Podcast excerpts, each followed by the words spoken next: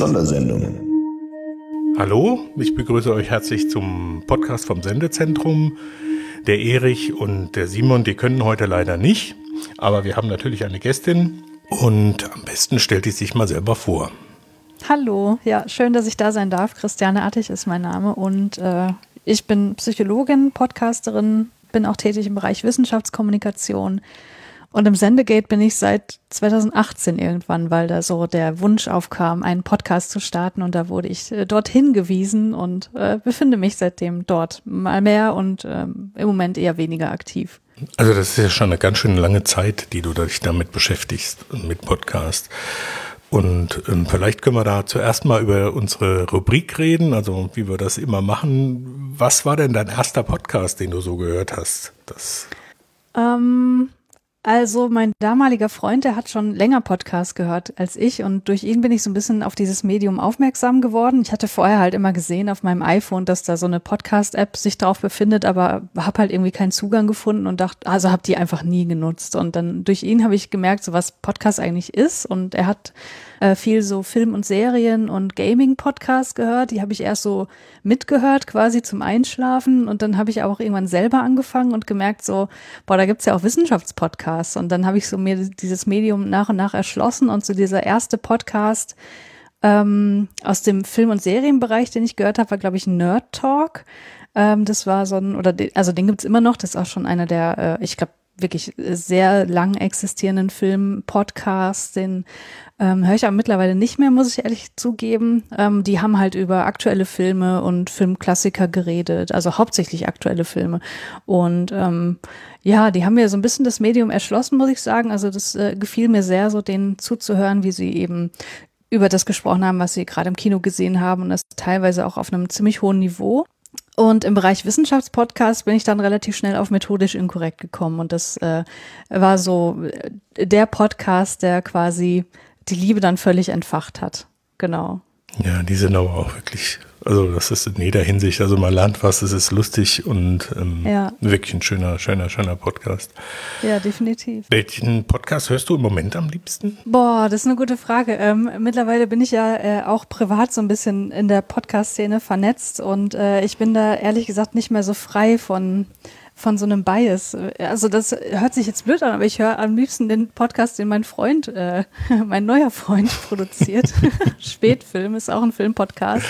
Ähm, und der macht auch einen äh, Philosophie-Podcast, äh, Privatsprache und äh, den höre ich auch wirklich sehr gern. Abgesehen jetzt von persönlichen Beziehungen, oh Gott, muss ich mal überlegen. Ich bin tatsächlich dadurch, dass ich in letzter Zeit sehr viel äh, gearbeitet habe, gar nicht mehr so aktiv im Hören. Ich habe jetzt ähm, um Zeit zu überbrücken, ganz viel Feature-Podcast gehört. Also, ähm, oh Gott. Ich bin auf diese Frage schlecht vorbereitet, merkst du gerade. Nicht schlimm. Ich könnte ähm, auch nicht sofort was antworten. Ein Wissenschaftspodcast, ich glaube vom WDR. Jetzt finde ich den natürlich nicht auf Anhieb. Ähm, das sind so 20 Minuten, halbstündige Features über Podcasts. Eine Episode gehört über Josephine Baker, die fand ich sehr gut. Boah, Radiowissen, gibt's das? Ich weiß es ehrlich gesagt nicht. Das ist auf jeden Fall so ein Radioding, was dann als Podcast auch adaptiert wurde. Und ein Podcast, den ich auch sehr, sehr gerne höre, ähm, auch äh, weil, also unter anderem, weil da jemand mitmacht, den ich äh, kenne und mag, ist äh, 8082 Ostkinder. Da geht's um das Leben von, von Danny, also äh, äh, Mitpodcaster von mir und Alex, ein Freund von ihm. Die sind beide in der DDR äh, geboren worden und dann äh, nach der Wende äh, in den Westen gegangen. Und da arbeiten sie im Podcast eben auf, was das so mit ihnen gemacht hat. So, wie sind die Erfahrungen, ähm, was, was kennen sie noch so aus der DDR, was, was haben ihre äh, Angehörigen ihnen so erzählt und wie wirkt sich das eigentlich auf das heutige Leben aus und wie sind die Unterschiede zur, äh, also äh, zu, zum Westen dann gewesen und das finde ich einen ganz tollen Podcast. Also die haben angefangen so als klassischer Laber-Podcast, glaube ich. Und ähm, man merkt aber, dass sie äh, nach und nach immer mehr Recherche reinstecken, auch äh, Interviews führen mit Leuten, die ähm, zu den jeweiligen Themen wirklich viel Persönliches auch zu sagen haben. Und das ist, äh, ich finde, ein ganz toller Podcast. Äh, nicht nur für Leute, die irgendwie da persönliche Bindung haben an, an die ähm, neuen Bundesländer ähm, oder auch selber so eine Wendeerfahrung mitgemacht haben, sondern für jeden einfach, die, also der oder die in Deutschland äh, aufgewachsen ist. Und äh, ja, finde ich ganz toll. Also ich finde das Thema auch sehr spannend, weil ich habe eigentlich genau den anderen Weg gemacht. Also ich bin irgendwann über Berlin an die Ostsee gekommen und war da dann relativ lange und bin dann halt praktisch als, als Westler in den Osten gegangen, mhm. relativ spät äh, nach der Wende.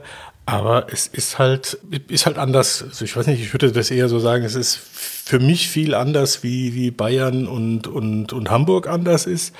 Aber ich musste mich schon anpassen, musste auch viel lernen einfach. Also einfach viele Begriffe kannte ich nicht, viele Sachen, wie sie ablaufen, kannte ich nicht, weil es halt einfach eingebürgert hat in, den, in, der, in der Zeit wie äh, der DDR, wie halt bestimmte Sachen funktionieren. Ja? Also und es ist ein extrem spannendes Thema. Ne? Also da ja. höre ich auch unheimlich gern den Martin Fischer irgendwie mit seinem Podcast. Ja, also wenn dich das Thema interessiert, hör da auf jeden Fall mal rein. Mhm. Und ich, ich habe da ja eine ähnliche Erfahrung wie du dann. Also mhm. wahrscheinlich eine ganz andere Erfahrung, aber so der Lebensweg irgendwie, dass ich dann äh, in den Osten gegangen bin, also fürs Studium und jetzt äh, für die Arbeit. Ich lebe jetzt aktuell noch in Leipzig, ziehe aber bald um.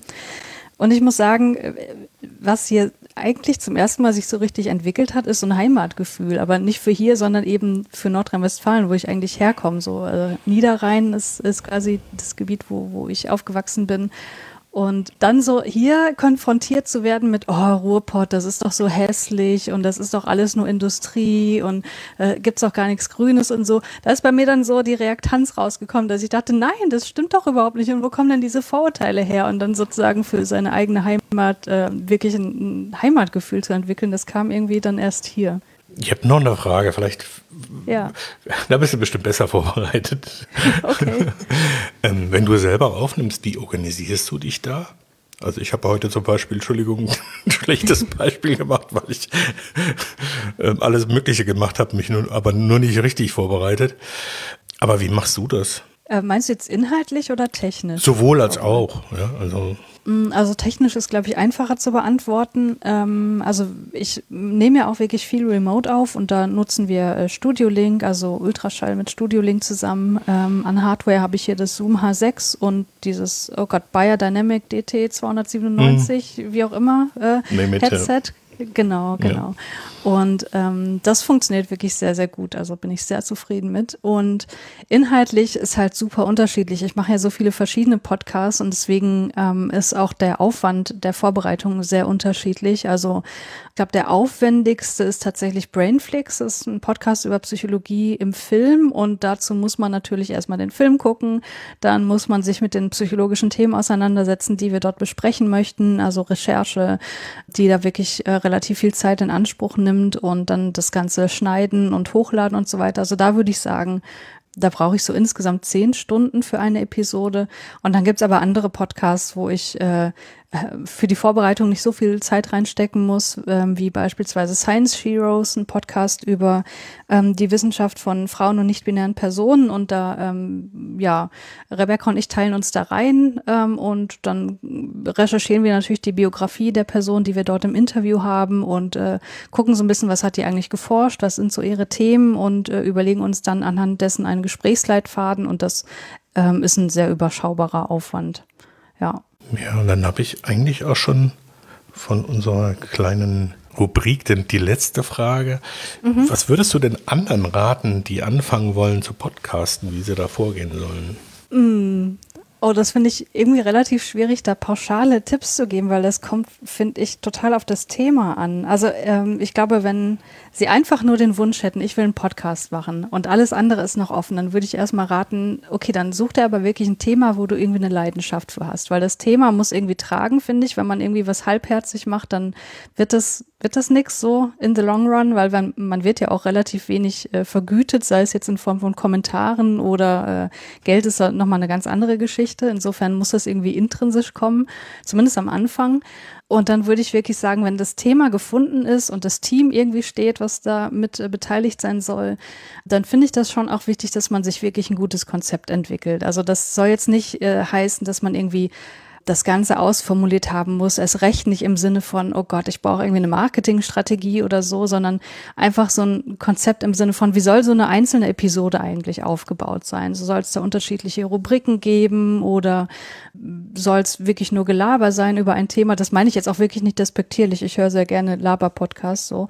Äh, aber selbst da ist ja meistens schon eine gewisse Überlegung da, was ist das für ein Thema, wie kann man das abgrenzen und ähm, ja, wie inszenieren wir uns als Personen eigentlich? Und äh, ich finde, dass das schon äh, Dinge sind, über die man sich im Vorhinein Gedanken machen muss, weil ich finde, das merkt man, wenn es so ein bisschen völlig kopflos produziert wird, weil dann bin ich ehrlich gesagt auch relativ schnell raus. Also ähm, für unseren Podcast Audiophil, das ist ja so ein, so ein Meta-Podcast-Format, wo wir uns austauschen über das, was wir so gehört haben. Dadurch habe ich, glaube ich, mittlerweile schon relativ viel Hörerfahrung und auch durch die Mitarbeit bei wissenschaftspodcast.de, so dass ich dann relativ schnell merke, wenn das alles ein bisschen lieblos inszeniert wird und es eher um Hauptsache einen Podcast haben wollen geht. Also da bin ich dann wirklich raus, wenn ich merke, dass das bringt mir als Hörerin nichts oder ich werde da nicht wirklich abgeholt. Äh, genau, deswegen ein Konzept entwickeln, das finde ich, glaube ich, äh, mag sich banal anhören und trivial, aber ich glaube, ich kann sagen, dass es nicht jeder macht. So. Ja, das ist, glaube ich, schon mal ein ganz guter Tipp.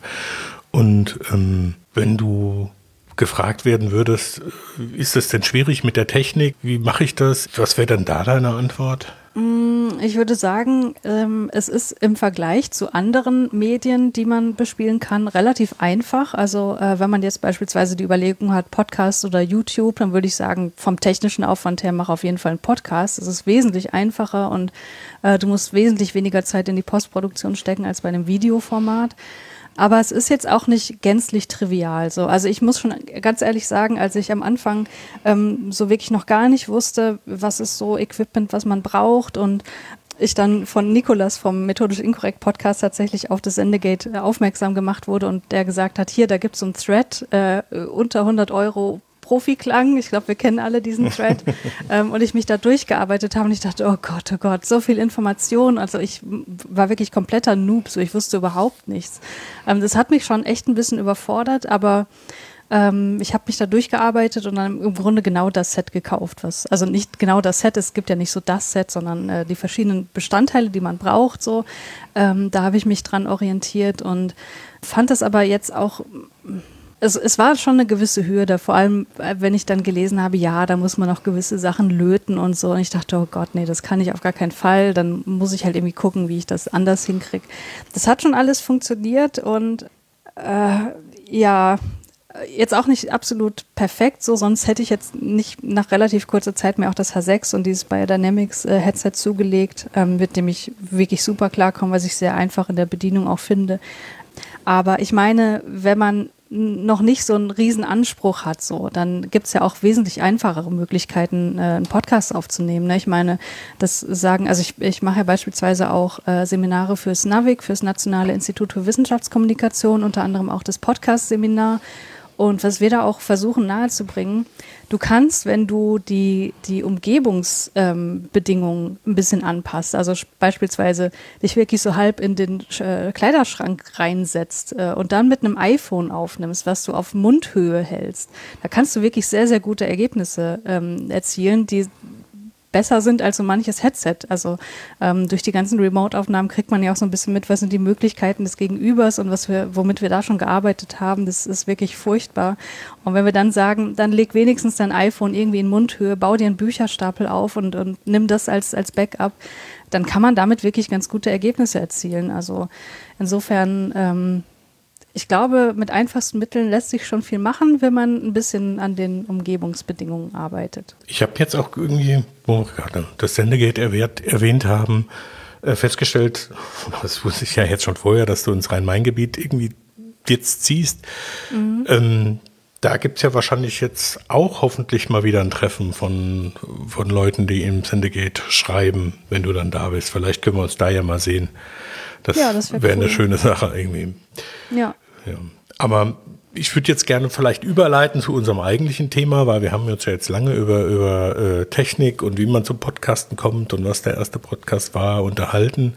Hm. Ähm, wir hatten uns ja eigentlich verabredet, um über äh, deine wissenschaftlichen Arbeiten zum Thema Podcasten zu reden. Mhm. Und da würde ich gern vielleicht erstmal wissen, oder ich weiß nicht, ob das andere auch möchten, wie, wie so eine, Arbeit äh, an, an so einem Thema aussieht an der Universität. Das ist ja was relativ un ungewöhnliches, weil Podcast ist wahrscheinlich noch nicht so alt, da gibt es noch nicht so viel. Das würde mich mal interessieren, wie so eine, wie, da, wie das aufgenommen wird, wenn man so ein Thema machen will. Das ist eine gute Frage, die ich gar nicht so richtig beantworten kann, weil diese Studie, die ich da durchgeführt habe, die habe ich sozusagen in meiner Freizeit gemacht. Das heißt, das war nicht an ein Universitätsprojekt angegliedert oder so. Ich habe dafür auch kein Geld bekommen, keine Förderung. Ähm, das war das, also diese Frage kam halt auf, ähm, dadurch, dass ich sehr viel Podcast gehört habe zu der Zeit. Warum machen die Leute das eigentlich? Warum gibt es so viele PodcasterInnen, die so viel Zeit in dieses Hobby, ich nenne es jetzt mal Hobby investieren, ähm, teilweise auch recht viel Geld investieren, ohne dass sie eben dafür vergütet werden in monetärer Art. Und das war so diese grundlegende Frage, die ich mir gestellt habe. So für mich selber konnte ich die beantworten. Also meine Antwort wäre gewesen, weil mir das Podcasten an sich einfach Spaß macht, weil ich gerne über Themen rede, die mich ähm, bewegen und weil ich vor allem gerne mit den Leuten in Kontakt komme, über, also die ich übers Podcasten kennengelernt habe und mit denen ich dann podcaste. Und ich habe mich aber gefragt, so ja, wie sieht das denn jetzt generell aus? Weil man kann ja nicht von sich selbst auf, auf mehr Leute schließen in den meisten Fällen. Und deswegen kam erstmal die Frage auf. Und ich bin an der Uni aber in einem anderen Fachbereich tätig. Also das wäre ja dann schon eher so Richtung Medienpsychologie. Und ich bin aber in der Ingenieurpsychologie. Also ich beschäftige mich eigentlich mit der Interaktion mit technischen Geräten. Also weniger mit den Medien, sondern mehr mit den Geräten, die ähm, Medien darstellen können beispielsweise. Und ähm, ich wollte es aber trotzdem machen und äh, äh, deswegen ist dann äh, so die Idee entstanden, ja gut, dann mache ich halt eine Fragebogenstudie einfach so für mich. Und ähm, zu der Zeit äh, waren wir noch relativ aktiv in der ähm, Podcast-Meetup-Gruppe in Leipzig und da habe ich mal die Idee so ein bisschen gepitcht und äh, äh, die anderen waren auch echt begeistert und haben mir dann noch so ein bisschen ähm, Input gegeben für diese Studie auch, also was für Fragen ich dann da angliedern könnte. Also generell ging es eben um die Frage, warum podcasten die Leute eigentlich? Und darüber hinaus eben auch noch mehr über diese Gruppe der Podcastenden rauszufinden. Also wie setzt die sich zusammen? Also beispielsweise, wie ist da die Geschlechterverteilung, wie ist die Altersverteilung? Ähm, ist es wirklich so, dass es ähm, der, also dass der, das Bildungslevel relativ hoch ist in der Gruppe der Podcastenden? Da gab es schon so ein paar Voruntersuchungen, aber wirklich sehr, sehr wenig. Das hast du ja richtig festgestellt, dass es Podcasts ja noch nicht so lange gibt. Insofern gibt es auch noch nicht so lange Podcast-Forschung.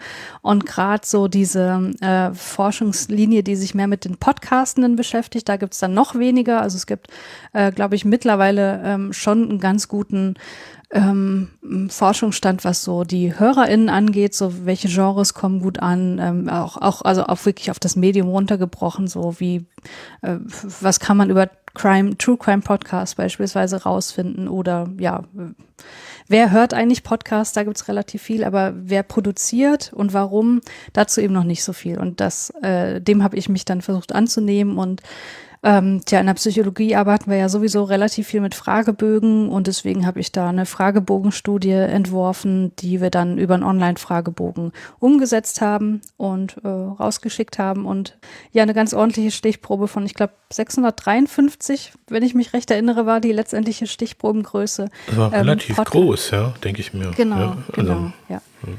Und das wäre auf jeden Fall auch nicht möglich gewesen ohne die äh, wirklich äh, stark ausgebaute Podcast-Community. Also das, das war schon wirklich ganz, ganz toll. Ja. Ja, also wir hatten uns im Vorfeld, hast du mir zwei von deinen Veröffentlichungen geschickt. Mhm. Die werde ich auch verlinken. Es ist halt relativ schwierig im Podcast jetzt über geschriebene Texte zu reden. Deswegen würde ich die jetzt erwähnen, aber jetzt nicht diese Studie oder, oder diese, diese Paper äh, analysieren jetzt hier, weil das ist, glaube ich, auch unheimlich schwierig, wenn du, wenn du das nur hörst. Dennoch, was mich ja sehr überrascht hat, ist, dass, dass dann so viele, ich meine, das ist ja von sich aus auch freiwillig, machen die Leute Podcasts, aber das sind auch mhm. freiwillig so zahlreich teilgenommen haben, ist ja mhm. auch verwunderlich. Ne? Normalerweise, äh, äh wenn du sagst, ich mache hier an der Umfrage mit, dann sind alle weg. Also ja. ja. Und vor allem, was ja auch schön ist, ist, dass an der Umfrage auch die Leute teilgenommen haben, die das auch machen. Also wenn du, wenn du, mhm. wenn du, sonst hast du ja oft Umfragen, wo halt nach der zweiten Frage klar ist, er ist eigentlich nicht meine Zielgruppe und hast aber unheimlich viele Teilnehmer und hier hast du halt wirklich ähm, die Leute erwischt und die Personen erwischt, die das auch machen. Ne? Also das ist mhm. ja, das kriegst du ja sonst kaum hin. Ne? Also, ja, Und dann hast, dann hast du praktisch die Methodik aus dem Studium, die man sonst für andere Dinge anwendet, einfach auf dieses Hobbyprojekt äh, angewandt und bist dann zu Ergebnissen gekommen. Vielleicht dennoch, obwohl ich das jetzt nicht vorlesen will oder so, was ist denn so für dich irgendwie so in dein, dein Elevator Talk ähm, die, die, die Quintessenz von, von, von dieser Umfrage? Was, was, was hat dich am meisten überrascht und was war einfach eine Bestätigung von dem, was eh klar war? Ja, ich wollte gerade sagen, vielleicht hat mich am meisten überrascht, dass mich so wenig überrascht hat. also, dass so viele meiner äh, impliziten Vorannahmen irgendwie sich auch in dieser Stichprobe dann tatsächlich gezeigt haben. Mich hat zum Beispiel besonders interessiert die Geschlechterverteilung, weil ähm, in den vorherigen Studien, die es gab, das waren so zwei, drei, die da wirklich äh, wichtig waren, ähm, da war das halt schon so, dass sich gezeigt hat, dass Podcasten so in erster Linie ein männliches Phänomen ist, dass viele Podcasten eben Männer sind. Und das äh, ist ja nicht nur so, dass es in dieser Forschungslandschaft zu Podcasts irgendwie aufkam, sondern das war ja auch äh, etwas, was beispielsweise auf dem ähm, äh, Congress immer mal wieder auch, oder nee, auf der Subscribe habe ich, glaube ich, einen Vortrag. Aber auf jeden Fall, es zog sich auch durch die äh, Podcast-Veranstaltung durch, dass das ein Thema ist, die Repräsentation von Frauen und nicht-binären Personen in der Podcast-Landschaft. Und das war so ein Ding, wo ich besonders drauf geguckt habe. Und da, ja, wie gesagt, das hat sich halt so ziemlich bestätigt, dass sich das auch in dieser Stichprobe zeigte, dass die äh, Männer da sehr, sehr dominant waren in der äh, Geschlechterverteilung aber auch, dass es nicht ganz so nicht ganz so ungleich war wie in den Studien zuvor. Also ich glaube, dass ähm, bei mir waren es ungefähr 25 Prozent Frauen und in den vorherigen Studien waren es so 10, 15 Prozent. Das heißt, man hat da schon, ähm, wenn man das so interpretieren möchte, eine gewisse ähm, Entwicklung gesehen. Um wirklich von einer Entwicklung sprechen zu können, hätte man sozusagen den gleichen Markt abbilden müssen wie in den vorherigen Studien. Die vorherigen bezogen sich aber auf den US-amerikanischen oder auf eine internationale Stichprobe. Deswegen kann man das nur als Hinweis sozusagen sehen. Und ähm, man darf, glaube ich, auch nicht außer Acht lassen, dass sich möglicherweise dadurch, dass ähm, ich natürlich äh, irgendwie auch transparent hier als Studienleiterin aufgetreten bin und sich vielleicht auch dadurch besonders die weiblichen Podcasterinnen angesprochen gefühlt haben, da mitzumachen. Das mag natürlich auch sein. Deswegen muss es da definitiv noch weitere Studien geben. Aber ähm, ich fand das auf jeden Fall sehr schön, dass da der Frauenanteil im Vergleich zu den anderen Studien ein bisschen höher war, aber immer noch, finde ich persönlich, viel zu gering. Aber genau, das äh, ist so eine Sache. Ähm, ja, glaube ich, auch in den Interviews beispielsweise, die ich danach geführt habe, über diese Studie auch von Interesse war. Ähm, ja, das, das war so, so ein Ding, was ich jetzt mal rauspicken würde. Es sind halt wirklich sehr, sehr viele äh, Informationen, hast du ja vielleicht auch gesehen, die in diesen Artikeln drinstecken und äh, einen Großteil habe ich ja auch noch gar nicht veröffentlicht, weil dann doch wieder andere Dinge wichtiger wurden ähm, als so ein Freizeitforschungsprojekt, aber die sollen auf jeden Fall auch noch kommen. Ich habe beruflich auch sehr viel mit Statistik zu tun. Ne? Also, mhm. also das ist halt einfach ganz klar bei bestimmten Sachen, was du gerade erwähnt hattest, einfach signifikante Abweichungen. Also es sind halt immer, es sind einfach mehr Männer, kann man einfach belegen. Mhm. Ähm, was dann natürlich irgendwie interessant wäre, wäre natürlich zu sehen, warum sind das so viele Männer? Ne? Dann mhm. praktisch eine Kausalität zu finden. Das ist aber eine ganz mhm. andere Untersuchung und auch wahrscheinlich ungleich schwerere. Aber es zeigt eigentlich, wie wenig mittler bis jetzt eigentlich an diesen, an diesen Themen geforscht wird. Ne? Also ja. du hast, du hast irgendwie was, was, was ich, was mich sehr beeindruckt hat in der, in der Veröffentlichung, ist einfach, was du halt einfach gelesen hast oder als, als Quellenangaben hast. Ja, das ist ja ein, ein, ein, gibt schon eine ganze Menge, aber wie du sagst, das ist dann immer so, das bezieht sich auf den amerikanischen Raum, das auf den deutschen Raum. Also das sind immer verschiedene Facetten, die dort ähm, mhm. rausgepickt werden deswegen wundert es mich ein bisschen, dass dieses Thema, ich, ich weiß nicht, ob das jetzt der Fachbereich Psychologie sein sollte, machen muss oder warum, oder vielleicht Soziologen eher, warum mhm. das so wenig äh, Anklang findet, weil es ja doch schon mittlerweile ein Massenphänomen ist. Hast du da eine Idee oder ist kein Geld drin oder was, was treibt die Leute? Dass es äh, gar nicht mehr so wenig ist. Es gibt immer mehr Forschungsinstitute ähm, und Arbeitsgruppen, die sich mit dem Thema beschäftigen. Es kam ja Ende letzten Jahres auch dieser Sammelband äh, raus, Podcast. Äh, jetzt komme ich nicht auf den Untertitel Potenziale eines digitalen Mediums oder so im Springer Verlag, wo ja auch einer dieser beiden Artikel äh, von mir erschienen ist. Und da gibt's eben ein Team rund um jetzt darf ich auch nichts Falsches erzählen, Uni Bamberg ist es, meine ich, äh, Keil und Katzenberger, die da vor allem beteiligt sind, die dieses äh, Forschungsthema, glaube ich, wirklich stark voranbringen wollen. Also die mich damals auch angefragt hatten, ob ich ähm, Ergebnisse aus der Studie in diesem Sammelband veröffentlichen möchte und die eben auch eine ganz ähnlich geartete Studie durchgeführt haben wie ich, die sich auch eben mit der äh, Podcast-Landschaft und mit den Motiven von Podcastenden auseinandergesetzt hat, wovon auch äh, einige Ergebnisse in dem Sammelband erschienen sind. Also es, ähm, äh, es wird definitiv mehr und ähm, ich habe das Gefühl auch so fast schlagartig mehr. Ich glaube, so um dann generell eine bessere Darstellung zu liefern über den Status der Podcast-Forschung, wäre Nele Heise da die richtige Ansprechperson, die den, die die Forschungslandschaft dazu ja noch schon, schon seit viel längerem beobachtet, als ich das tue und auch über die Psychologie hinaus äh, viel mehr Einblicke hat als ich. Und die Frage, ist dafür Geld da? Ja, das ist natürlich immer so eine schwierige Frage in Bezug auf Forschung. Ne? Ich meine, äh, viele Drittmittelprojekte leben ja davon, dass irgendwie sich die eigene Forschung in irgendwelche Trendthemen reinfassen lässt, die jetzt gerade vom BMBF beispielsweise ähm, gut ähm, gefördert werden oder äh, man ist halt darauf angewiesen, selber Projekte zu beantragen bei der DFG oder so. Da gibt's ja auch Förderungslinien ähm, für eigene äh, Forschungsprojekte. Aber natürlich ist man da in einer gewissen Abhängigkeit. Und deswegen finde ich das so toll, dass sich so Arbeitsgruppen bilden, wie eben in Bamberg, dass, ähm, also die sich dieses Themas halt ganz dezidiert annehmen. Und ich glaube, dass es wirklich jetzt langsam mehr wird und auch in der Forschungslandschaft äh, immer ernst genommener wird, dieses Thema. Ja, Bamberg ist ja auch nicht so weit weg von Frankfurt. Ja. nee, aber das wusste ich gar nicht. Diese, ich kannte diese Gruppe nicht. Ne? Also das ist äh, äh schon interessant. Was ja immer wieder äh, für mich, also so hatten wir uns jetzt in letzter Zeit öfter mal darüber unterhalten, der Podcast 2.0 und die Entwicklung in den USA und die Monetarisierung des Podcasts, mhm. ähm, das ist ja wahrscheinlich äh, ähm, auch äh, ein, ein, ein Punkt, der die Forschung auch praktisch ins verschiedene Wege leitet. Ne? Das ist, ist, ist mache ich das aus intrinsischer Motivation? Will mhm. ich das für mich machen oder mache ich das, um Influencer zu werden auf YouTube oder als zusätzlichen Kanal oder oder oder das ist ja ein ganz anderes Thema. Ich, ich denke mir, das ist in Deutschland erst so am, am Anfang, dass, dass Leute wirklich sagen, okay, ich könnte jetzt damit Geld verdienen. Oder dass halt äh, bestimmte Rundfunkhäuser sagen, okay, ich mache jetzt, du hast vorhin auch erwähnt, NDR, ich mache jetzt einen Wissenschaftspodcast oder äh, ist es NDR, ja, ne? Also ich glaube, der, den ich meinte, ist WDR, aber ich meine, ja, NDR hat ja, ja auch den, den ja, WDR, äh, Coronavirus-Podcast gehabt. Ja, also ja genau, das ist ja ganz, das ist, ist, eine interessante Entwicklung und von daher gesehen, also ich wundere mich, dass da nicht mehr passiert. Ne? Ich hätte mir, vielleicht müssen wir nochmal einen Termin machen mit den Bambergern zusammen ja, und uns darüber gerne. mal unter, unterhalten. Ne? Also wie gesagt, also das ist wirklich. Ich meine, die ja. Forschung ist ja auch immer so ein bisschen hinterher. Ne? Also das, das kennt man ja auch, dass irgendwie Dinge, die sich gerade in der Lebensrealität von Menschen abspielen, dass es ein bisschen braucht, bis die Forschung dafür auch ein Bewusstsein hat. Und dann dauert es halt noch länger, bis die Forschungsergebnisse auch publiziert werden. Deswegen so, ein, so eine gewisse Verzögerung ist ja sowieso immer da. Und ich würde da ehrlich gesagt an deiner Stelle optimistisch bleiben. Ich glaube, das wird jetzt immer mehr.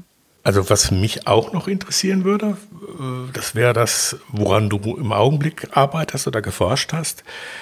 Vielleicht können wir ja, wenn du noch irgendwas hast zu diesem Thema, noch was sagen. Oh, ich könnte zu dieser Studie noch einiges ja. erzählen. ähm, oh Gott, jetzt, äh, also, puh. Ähm, was ich auch noch ganz mhm. interessant fand, war, ähm, ich hatte ja auch gefragt nach der Monetarisierung. Also wird mhm. der Podcast, mhm. den Sie produzieren, monetarisiert? Man konnte Angaben machen, machen für äh, ähm, höchstens drei Podcasts, weil mir war ja auch klar irgendwie, dass die Leute, also viele Leute nicht nur einen Podcast haben, sondern mehrere. Und deswegen hat mir da die Möglichkeit gegeben, ähm, das auf verschiedene Podcasts, ähm, äh, für verschiedene Podcasts anzugeben.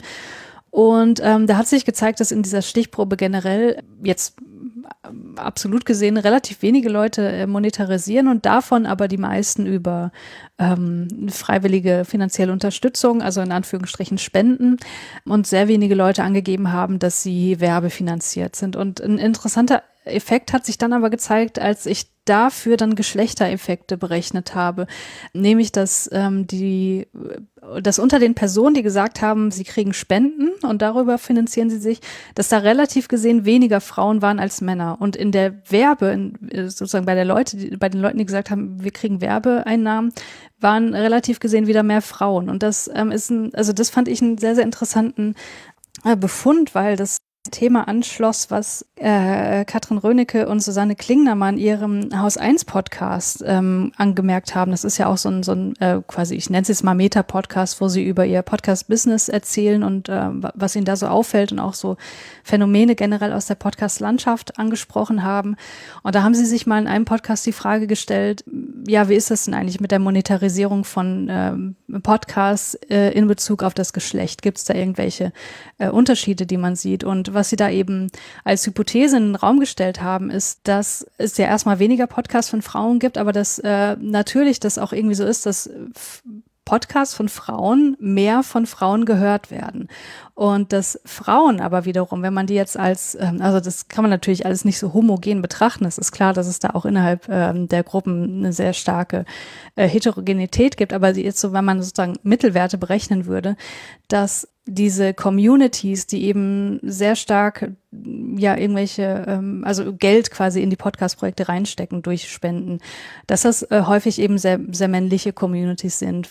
Also und, und das dann damit zusammenhängt, dass Podcasts von Frauen nicht so viele Spendeneinnahmen bekommen wie Podcasts von Männern, weil da eben andere Communities dahinter stecken, die vielleicht auch über mehr finanzielle Freiheit verfügen. Also das sind alles Hypothesen. Ne? Das ja, ist ich wollte gerade sagen, das, das, das schreit danach, Hypothesentests zu machen und sich zu überlegen, genau. wie ich die machen kann und, und genau. ähm, weil, weil das sind alles Zahlen, die aus dieser, aus diesem, äh, aus dieser Umfrage herausfallen, die ja. halt so viele neue Fragen aufwerfen, genau, genau. dass man dann sagt, ja, eigentlich müssen wir das ja auch mal untersuchen. Und das wird ja dann ja. auch relativ schwierig, weil du, um da eine Signifikanz zu kriegen, musst du ja auch diese, diese Gruppen finden. Ja? Mhm, und da kommst du wahrscheinlich klar. wieder zu, zu sowas ähnlichem, was, was ich am Anfang gesagt habe, dass, dass es dann leicht passieren kann, dass sich 200 Leute melden, aber du nur 15 eigentlich gebrauchen kannst, in Anführungsstrichen gebrauchen, ja, die, ähm, die dann halt für, die, für, für diese Fragestellung in Frage kommen. Es, ja. ist, es, ist, es ist sehr aufwendig dann irgendwann, ne? Ja, ja. Und, und dann musst du eigentlich gucken, du kannst das dann entweder ganztags machen, aber dann musst du da, mhm. musst du es irgendwie finanziert bekommen. Ja. So nebenher, so wie du jetzt gemacht hast, das ist ja einfach ein Riesenaufwand. Ja? Das ist ja, ein Riesenaufwand. Ja. ja. Also, nee, aber genau, ich, ich fand das nur ganz spannend, dass das, was Sie da sozusagen hypothetisch diskutiert haben, dass ich das so im, im Kleinen auch irgendwie in diesen Daten wiederfand. Das fand ich ganz faszinierend. Und äh, ein Aspekt, das war aber auch wirklich so, okay, habe ich genauso geahnt, aber ich habe ja auch nach der politischen ähm, Ausrichtung gefragt, äh, nur auf der Ebene rechts-links, also ne, ähm, weil dazu, äh, also ich meine, man muss auch nochmal dazu sagen, der, Pod, äh, der, der die Umfrage an sich hat schon ungefähr 45 Minuten in der Durchführung gedauert und da ist man natürlich dann noch irgendwie begrenzt ähm, in der Auswahl der Fragebögen, die man da reinpackt. Und deswegen hatte ich für die politische Ausrichtung nur ein einziges Item, nämlich wie würden, äh, irgendwie so, wie würden Sie sich selbst auf der Skala rechts-links einordnen? Und äh, diese Stichprobe war so unfassbar stark links, was ich auch natürlich erwartet habe, was sich mit meinen Erfahrungen auch vom Kongress beispielsweise deckt. Aber ähm, das, das fand ich schon beeindruckend, dass ähm, das wirklich so deutlich war. Ich, ich frage mich, in, in was für Communities, die jetzt nicht per se politisch definiert sind, äh, man sowas noch findet. Also die müssen ja irgendwo sein, die 10 Prozent oder 15 Prozent oder 20, je nachdem, wo man ist in, in, in Deutschland. Ne? Hm. Aber irgendwie so richtig raustrauen tun sie sich dann nicht. Also es ist schwierig. Also die, die, müssen auch da dabei sein, rein statistisch. Also wenn ich, wenn ich 600 äh, Leute frage, dann muss man, dann muss man sich umgekehrt an die Frage stellen lassen, ist deine Untersuchung, hat einen Bias? Melden sich dort nur die Leute oder nicht? Ne? Also du, du kommst ja dann immer wieder in neue Fragestellungen, die du dann beantworten musst. Ne? Aber es sind, sind wirklich sehr interessante Punkte. Ja? Also ich würd, würde mich freuen, wenn es da irgendwie weitergeht. Aber ich meine, wie gesagt, ich weiß nicht, wie, wer das überhaupt machen will, kann, soll. Ja? Also mhm. das ist, es ist un, da muss irgendwie irgendeiner ein schönes EU-Projekt schreiben, äh, einen ja. EU-Antrag schreiben und äh, fünf Jahre Forschung auf so einem Thema. Aber Mhm. Ne? Das, das, ist toll. Ja. ja. aber es ist wirklich unheimlich viel, das da drin steckt, finde ich. Ja. Mhm. Also ich kann nur jedem raten, also einer ist hinter der Paywall, ein Artikel, aber der andere ist frei der zugänglich. Ist frei verfügbar, ja, genau. Also. Und äh, jetzt mal, äh, ja, also nicht nur, nicht unter uns sozusagen, mhm. sondern äh, auch für die Leute, die zuhören natürlich, die Artikel unterscheiden sich nicht wahnsinnig in der Aussagekraft. Ähm, es ist nur so, dass der erste Artikel, der frei verfügbar ist, der in Kommunikation als Gesellschaft erschienen ist, da beziehe ich mich auf die komplette Stichprobe und in dem zweiten Artikel habe ich die Leute aus der Stichprobe rausgeschmissen, die ähm, äh, die sozusagen kommerziell Podcasts produzieren, um wirklich nur Leute drin zu haben, die der Indie-Podcast-Szene angehören. Aber die waren in der ursprünglichen Stichprobe sowieso unfassbar überrepräsentiert. Also ich habe da irgendwie zehn Prozent rausgenommen. Ne? Äh, deswegen sind die Aussagen fast ähnlich, wobei in dem zweiten Artikel noch ein paar zusätzliche Analysen drin sind. Ja, ich, das sind, da ergeben sich halt einfach auch komplett unterschiedliche Fragestellungen. Wenn jemand damit Geld verdienen will, ist halt, mhm. ohne das zu werten, ne? also das ist ja vollkommen legitim. Nur der hat halt einen ganz anderen Motivation, das zu machen, als jemand, der ja. das äh, äh als Hobby macht. Ja? Können sich überschneiden, aber verstehe ich schon. Das macht, also, nimmst halt einfach eine Gruppe raus, um dann halt die andere besser untersuchen zu können. Ja? Aber wie gesagt, ich habe sie mir ja auch beide, du hast sie mir zur Verfügung gestellt. Äh, ja, es sind sehr ähnlich, also basieren auf denselben Daten. Ja. Also für alle, die mhm. das lesen wollen, das ist verpasst nicht sehr viel. Wobei ich, also das ist ja veröffentlicht worden im Rahmen von, von, von, von einem größeren Buch, das hat du vorhin schon erwähnt. Ne? Genau, dieser Podcast-Sammelband, ähm, mhm. da ist das nur einer von vielen Beiträgen und ich finde ihn wirklich extrem lesenswert. Also gerade, also wenn man sich wirklich mal mit der Podcast-Forschung auseinandersetzen möchte, auf ganz verschiedenen Ebenen, auch von unterschiedlichen ähm, Disziplinen betrachtet, dann finde ich, ist das wirklich ein ganz toller Einstieg. Also ohne jetzt hier großartig Werbung machen zu wollen, ne, aber ähm, da sind so viele unterschiedliche Leute dran beteiligt, die sich diesem Medium annehmen. Ähm, deswegen, ich finde das wirklich sehr lesenswert. Also hat einen gewissen Anschaffungswiderstand, aber ähm, man kann den auch über die Fernleihe sich äh, äh bestellen und ja. dann kann man sich das durchlesen. Äh, also das ist mhm. Äh, kein, also es ist nicht, un, nicht un, unmöglich, sich da mal reinzulesen. Ich habe genau. das leider nicht geschafft vorher, aber das hat mich auch ein bisschen angefuchst, das Thema. Also das, also das mhm. Buch, ja. Also das, das fand, fand ich sehr schön. Und auch diese, diese Art einfach zu veröffentlichen, zu sagen, okay, machen verschiedene Artikel aus verschiedenen Blickwinkeln auf, das, auf ein Thema. Ne? Das finde mm, genau. find ich immer schön, eine sehr schöne Art zu veröffentlichen. Ja. Aber jetzt habe ich es angeteasert. Jetzt äh, deine, deine jetzige Tätigkeit vielleicht. Ja. Dass wir dazu noch was sagen. Ja, gerne. Also meine jetzige Tätigkeit, äh, also äh, es, es gibt sehr viel, über das ich hier sprechen könnte. Du meinst jetzt die, die äh, also, andere Forschung, die ich noch mache? Genau, die andere Forschung ja. und dann vielleicht schauen wir mal, wie weit wir kommen. Ne? Also ja, ich will ja. dir jetzt auch nicht sag Stopp, wenn ich dich zu sehr ausfrage. Ja. Alles gut. Also mein, mein eigentliches Thema, ähm, zu dem ich auch jetzt gerade meine äh, Dissertation fast komplett fertig geschrieben habe, ist ähm, die Interaktion mit Fitness-Trackern, äh, Activity-Trackern. Und da interessiert mich vor allem, wie sich die Motivation, diese Geräte zu nutzen, über die Zeit hinweg verändert. Also das Ganze begann mit einer Fragestellung, also es begann ganz ähnlich wie diese Podcast-Studie eigentlich, dass ich so was an mir selber beobachtet habe und dachte so, hm, da müsste man eigentlich mal gucken, ob das äh, ein psychologischer Effekt ist, den viele Leute kennen. Nämlich, ich, ich habe wirklich schon seit Jahren äh, Fitness-Tracker in irgendeiner Form benutzt und ähm, ich weiß nicht, ob du da Erfahrung hast, aber äh, es gibt so dieses Phänomen, wenn man den dann mal nicht trägt, dann wird man irgendwie faul, weil man denkt so, boah, will ich jetzt wirklich die Treppe nehmen? Das, äh, ich habe doch meine Uhr nicht an, die kann das ja jetzt gerade nicht mit, die kriegt das ja nicht mit und deswegen zählt das auch nicht so richtig, wenn ich jetzt die Treppe nehmen würde.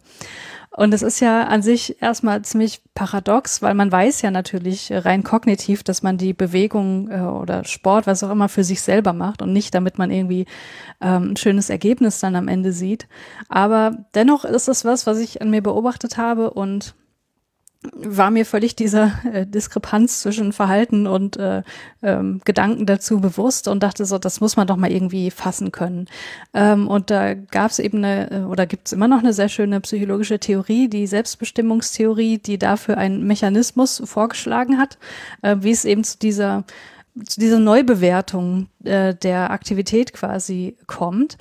Ja, aus dem, was ich gerade geschildert habe, ergab sich dann die Fragestellung, ob dieser Effekt, dass man fauler ist, wenn man den Tracker nicht trägt, ob da wirklich was dran ist oder ob das quasi meine singuläre Erfahrung war. Und ähm, ich habe dann so ein bisschen angefangen zu recherchieren und dann habe ich gesehen, dass es, äh, dass, dass das nicht nur meins ist, sondern dass das durchaus schon mal berichtet wurde von in der Forschung, ähm, aber mehr so auf qualitativer Ebene, sprich Leute wurden interviewt und haben das Ganze dann erzählt und ich wollte das eben quantitativ erfassen, also um sagen zu können, ist das was, äh, von dem viele Leute betroffen sind oder wenige? Und wenn ja, ähm, wodurch wird das denn jetzt eigentlich hervorgerufen, dass man das so empfindet? Das war eine Fragestellung, der ich mich versucht habe anzunähern und daraus ergaben sich dann wieder weitere Folgefragen, wie das, äh, wie du das gerade bei der Fitness, äh, bei der Podcast-Forschung auch schon geschildert hast. Man ist ja nie am Ende der Beantwortung angekommen. Ja, da bist du Klar, für eine Dissertation muss man natürlich weitergehen als, als, ja. als, als Korrelationen feststellen. Da geht es halt auch um Kausalität dann. Ne?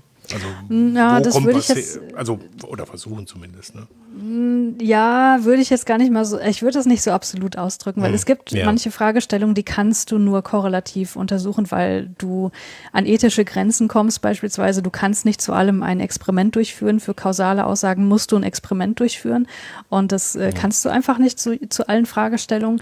Und das konnte ich in diesem Rahmen eben auch nicht, weil mich ja vor allem Leute interessiert haben, die wirklich Fitness-Tracker nutzen aus eigenen Stücken. Also nicht Leute, die ich in mein Labor hole, ich gebe den Tracker und dann gucke ich, wie entwickelt sich das. So könnte man ein Experiment ähm, designen, aber darum ging es mir nicht. Mir ging es ja wirklich um die Fragestellung, wie ist das denn in der allgemeinen Bevölkerung?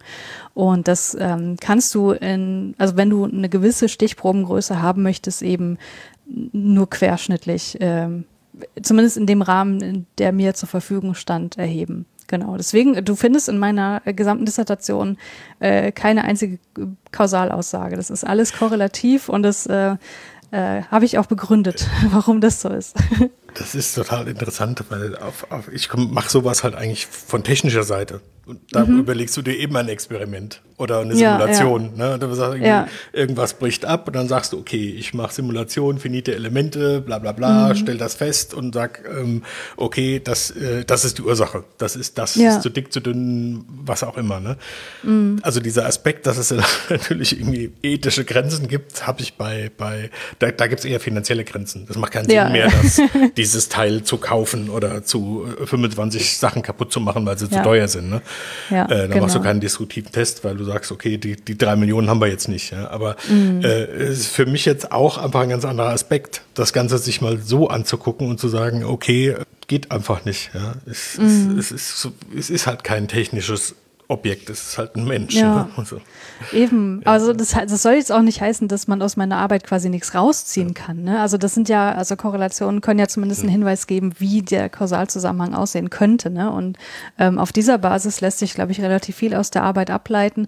Und ähm, das weißt du ja auch, dass Forschung immer ein Prozess ist. Ne? Es gibt dann äh, vermutlich Arbeitsgruppen, die sich ähnlichen Fragestellungen widmen, die dann eben andere finanzielle Möglichkeiten haben, beispielsweise das dann in ein Experiment zu gießen und ähm, ähm, da sozusagen die Evidenz von anderer Richtung nochmal hinzuzufügen, sodass man dann zusammen den, den Korpus des Wissens vergrößert. Das ist auch, glaube ich, ein ganz anderes äh, ganz anderer Ansatz, als den man in der Medizin hat. Dann sagt man, okay, in der Medizin habe ich eine Ethikopposition, ich habe äh, Versuche an Tieren. Das kann, ich kann ja mit einem Tier keinen menschlichen, äh, kein, keine psychologischen Versuche machen. Das macht ja keinen Sinn. Die werde ich nicht übertragen können. Niemals. Ja. Mhm. Gut, man kann sich darüber streiten, ob, ob man Tierversuche übertragen kann, aber da gibt es wahrscheinlich einfach Erfahrungswerte, dass man sagt, okay, man geht in die nächste Phase. Man kann sich überlegen, dieses äh, äh hat dort bewährt. Ich kann jetzt in die nächste äh, Ebene gehen und dann sagen, okay, ich mache eine Untersuchung jetzt an, an bestimmten todkranken Leuten, die sowieso sterben würden und mache dort dann die Untersuchung. Ne? Das kann man bei, bei, bei einem Fachbereich gar nicht machen, weil ich habe ja keine Mäuse, die ich nehmen kann. Also ich habe ja keine Mäuse mit psychologischen ja. wird nicht funktionieren. Ne? Also teilweise gibt es das schon. Ne? Also wenn du dann irgendwie so ähm, dir die biologischen Grundlagen für mhm. kognitive Prozesse anguckst, da gibt es durchaus auch Tierstudien, wo natürlich generell die Generalisierbarkeit oder die Übertragbarkeit dessen, was man dort rausfindet, auf den Menschen wieder eine wichtige Diskussionsfrage ist. Aber dafür gibt's äh, durchaus Ansätze, ja. Aber ähm, das ist ein Bereich, da kenne ich mich wirklich überhaupt nicht aus. Ich wollte nur, nur kurz klarstellen, dass es da durchaus Ansätze gibt. Ich wollte jetzt aber auch, vielleicht sind wir schon, aber ich wollte jetzt auch nicht zu, zu nerdig werden. Ne? Wir sind ja schon irgendwie die Hälfte der Leute so, ja, Statistik, oh Gott, habe ich immer gehasst in der Schule. Aber es ist, steckt halt viel drin. Ne? Ja, ja. Ne, Statistik ist toll. ich, ich bin Fan. Also du hast jetzt praktisch diese Studie abgeschlossen und deine Arbeit abgegeben und mhm. bist jetzt auf dem Weg nach Frankfurt.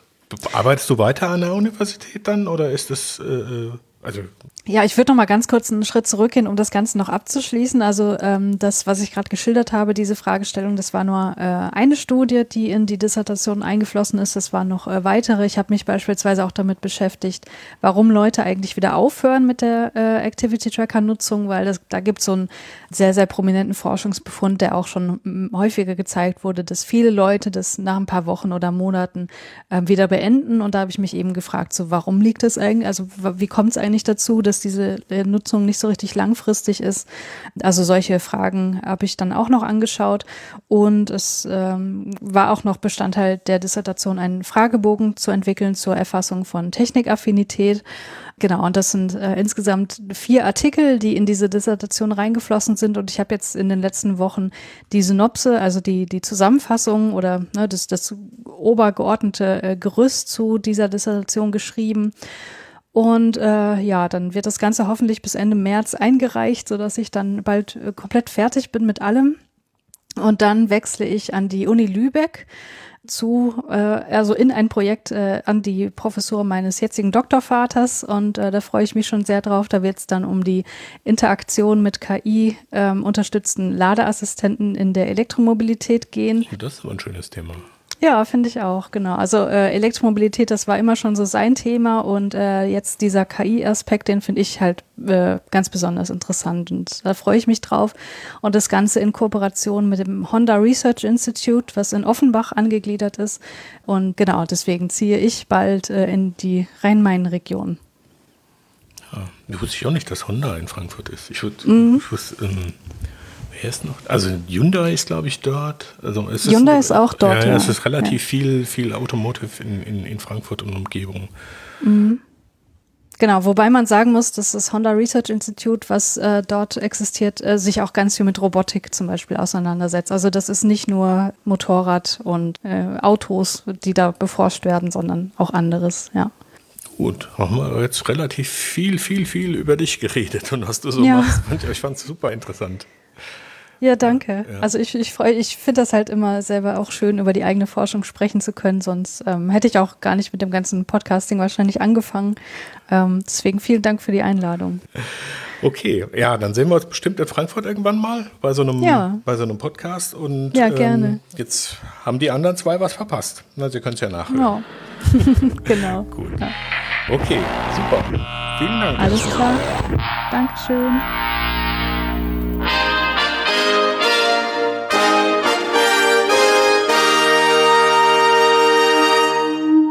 Sondersendung